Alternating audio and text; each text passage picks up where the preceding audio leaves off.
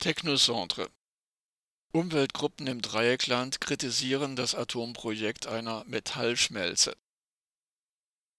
Derzeit findet das französische Atomprojekt einer Anlage zum Einschmelzen radioaktiver Metalle aus dem Abriss von Atomkraftwerken wieder stärkere Aufmerksamkeit. Diese Metallschmelze soll entweder am Standort des im Jahr 2020 stillgelegten AKW Fessenheim oder beim AKW Tricastin errichtet werden und zielt darauf ab, Atommüll aus ganz Europa zu verarbeiten. In einer neuen Stellungnahme haben elf Umwelt-, Naturschutz- und Anti-Atom-Organisationen dieses Projekt wegen erheblicher Gefahren zurückgewiesen. Am 4. Oktober 2018 hatte der französische Energiekonzern und AKW-Betreiber EDF erstmals in der französischen Tageszeitung Le Monde der Öffentlichkeit Pläne präsentiert, ein sogenanntes Technocentre zu errichten hinter der euphemistischen Bezeichnung Technocentre verbirgt sich eine industrielle Anlage zum Einschmelzen radioaktiv kontaminierter Metalle aus dem Abriss von Atomkraftwerken. Bis heute ist offen, ob diese Schmelzanlage am Standort des AKW Tricastin oder am Standort des 2020 stillgelegten AKW Fessenheim gebaut werden soll.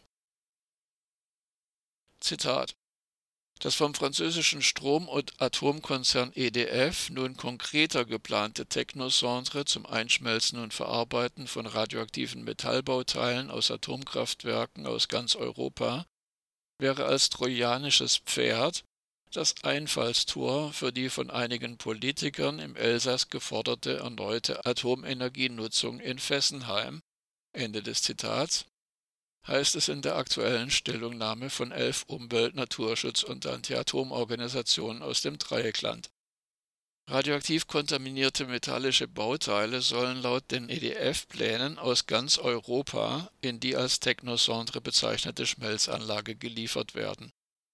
Zu befürchten sei daher, dass sich die Atomwirtschaft wieder dauerhaft in Fessenheim etabliert. Einige Lokalpolitikerinnen und Politiker im Elsass werben dafür, dieses sogenannte Technocentre nach Fessenheim zu holen. So könne der Verlust von Arbeitsplätzen infolge der Stilllegung des AKW kompensiert werden. Umweltschützerinnen und Umweltschützer verweisen darauf, dass mit dieser Schmelzanlage selbst nach offiziellen Angaben allenfalls 200 Arbeitsplätze geschaffen würden und mit dieser Anlage wäre eine fortdauernde radioaktive Belastung der Region verbunden. Stattdessen können mit dem Ausbau der erneuerbaren Energien Zehntausende neue Arbeitsplätze im Elsass entstehen.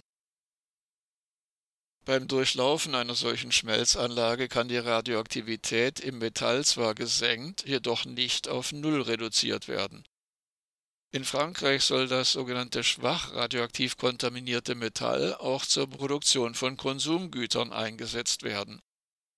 Bis 2021 war dies verboten. Doch am 15. Februar 2022 wurde von der damaligen französischen pseudogrünen sogenannten Umweltministerin Barbara Pompili per Gesetzesänderung zugelassen, dass radioaktiver Metallschrott ins Metallrecycling eingeschleust werden darf jede radioaktive Strahlung kann zu einer Krebserkrankung führen. Eine Schwelle unterhalb derer Strahlung ungefährlich wäre, existiert nicht. Dieses Linear No Threshold Modell LNT ist Stand der Wissenschaft und durch umfangreiche klinische Arbeiten bestätigt. Auch bei sogenanntem schwach radioaktivem Metall kann nicht ausgeschlossen werden, dass darin noch radioaktive Partikel eingeschlossen sind. Radioaktiv kontaminierter Stahl aus Indien gelangte im Jahr 2009 nach Deutschland und wurde in zwölf Bundesländern entdeckt. Ein Teil davon war bereits zu Aufzugknöpfen verarbeitet und eingebaut worden.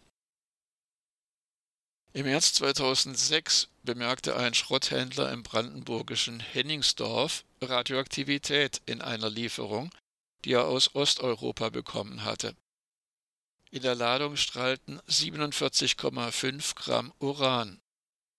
Wie die bundesdeutschen Behörden dann feststellten, handelte es sich um hoch angereichertes Uran. zu 80 Prozent angereichertes Uran, das zum Bau der Bombe geeignet ist. Und im April 2020 fand sich radioaktiver Schrott, der mit Radium 226 kontaminiert war, in einer Anlage, die auch den Restmüll aus dem Lahn-Dill-Kreis verwertet. Bundesweit wird jährlich rund 20 Mal Alarm wegen Radioaktivität in Metallschrott ausgelöst. In den meisten Fällen bei Schrotthändlerinnen und Schrotthändlern. Diese wurden in den vergangenen Jahrzehnten durch die Problematik sensibilisiert.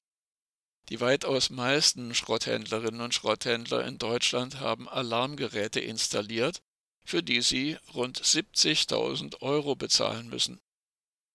Denn wenn sie radioaktiv kontaminierte Ware ausliefern, haften sie für die Schäden, und die können schnell in die Millionen gehen. Das Problem ist, dass in vielen Ländern keine solchen Überwachungsstrukturen existieren. Für importierte Fertigprodukte aus Metall wie etwa Kinderwagen, Töpfe und Pfannen, Türgriffe oder dekorative Metallgegenstände sind entsprechende Überwachungsstrukturen auch in Deutschland Fehlanzeige. Allein wegen Personalmangels können deutsche Zollstellen die Importe meist nur nach dem Zufallsprinzip prüfen.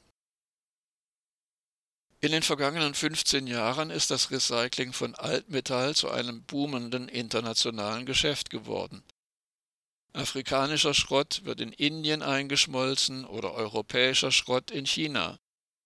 Wenn große Mengen Altmetalls international verschifft werden, kommt ein Teil aus Ländern, in denen radioaktive Quellen nicht adäquat kontrolliert werden und ins Altmetall geraten. Außerdem kann auch in hochentwickelten Ländern etwas verloren gehen. Der globale Handel mit Altmetall hat zur Folge, dass vermehrt radioaktiv kontaminierter Stahl auftaucht. Und manchmal wird radioaktiv kontaminierter Stahl nur durch Zufall entdeckt. So hatte sich etwa ein Lkw-Fahrer, der Baustahl aus Mexiko in den USA transportierte, verirrt. Er bog falsch ab und geriet auf die Straße zum Kernforschungszentrum Los Alamos. Dort sind Radioaktivitätsmessgeräte im Asphalt versteckt und diese lösten einen Alarm aus. Die Polizei, die dann sofort anrückte, stellte fest, dass der LKW signifikant kontaminierten Stahl geladen hatte. Ohne diesen Zufallsalarm wäre der Stahl im Baugewerbe auf Nimmerwiedersehen verschwunden. Ebenfalls durch Zufall wurde radioaktiv kontaminierter Stahl, der in Häusern in Taiwan verbaut worden war, entdeckt. Ein Zahnarzt wollte ein Röntgengerät in seiner Wohnung in Mincheng Villas in Taipeh aufstellen, durfte es jedoch nicht betreiben, weil eine gefährliche Strahlung ermittelt wurde. Die Strahlenschutzbehörde AEC verheimlichte gegenüber den Bewohnerinnen und Bewohnern jedoch, dass die hohe Strahlenbelastung von den Wänden des Gebäudes und nicht von dem Röntgengerät stammten.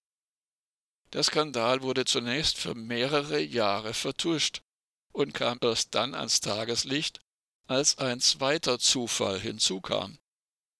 Ein Mitarbeiter des Elektrizitätsunternehmens Taiwan Power Company hatte ein Strahlenmessgerät mit nach Hause genommen und in seinem Haus eine Hintergrundstrahlung entdeckt, die übliche Sicherheitsstandards bei weitem überstieg. Von insgesamt rund 20.000 Tonnen radioaktiv kontaminiertem Stahl, den das taiwanesische Stahlwerk produziert hatte, wurden jedoch nur 7.000 Tonnen wiedergefunden. In mehr als 2000 Wohnungen und 30 Schulen waren diese 7000 Tonnen verbaut worden und mehr als 10.000 Bewohnerinnen und Bewohner waren betroffen. Die Unterlagen des Stahlwerks über die insgesamt rund 20.000 Tonnen Stahl konnten nicht mehr aufgefunden werden.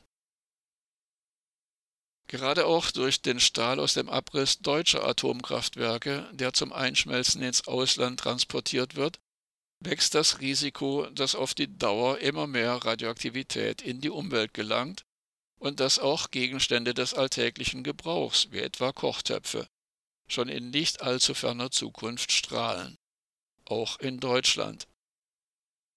Deshalb ein Hinweis auf die Petition Stopp des Exports und des Einschmelzens radioaktiv kontaminierter Metalle. Zu finden im Internet unter den Begriffen Stopp, Export und Einschmelzen. Zudem warnen die elf Umwelt-, Naturschutz- und Anti-Atom-Organisationen den französischen staatlichen Konzern EDF vor massivem Widerstand im Dreieckland, sollte er versuchen, das Projekt Technocentre zu realisieren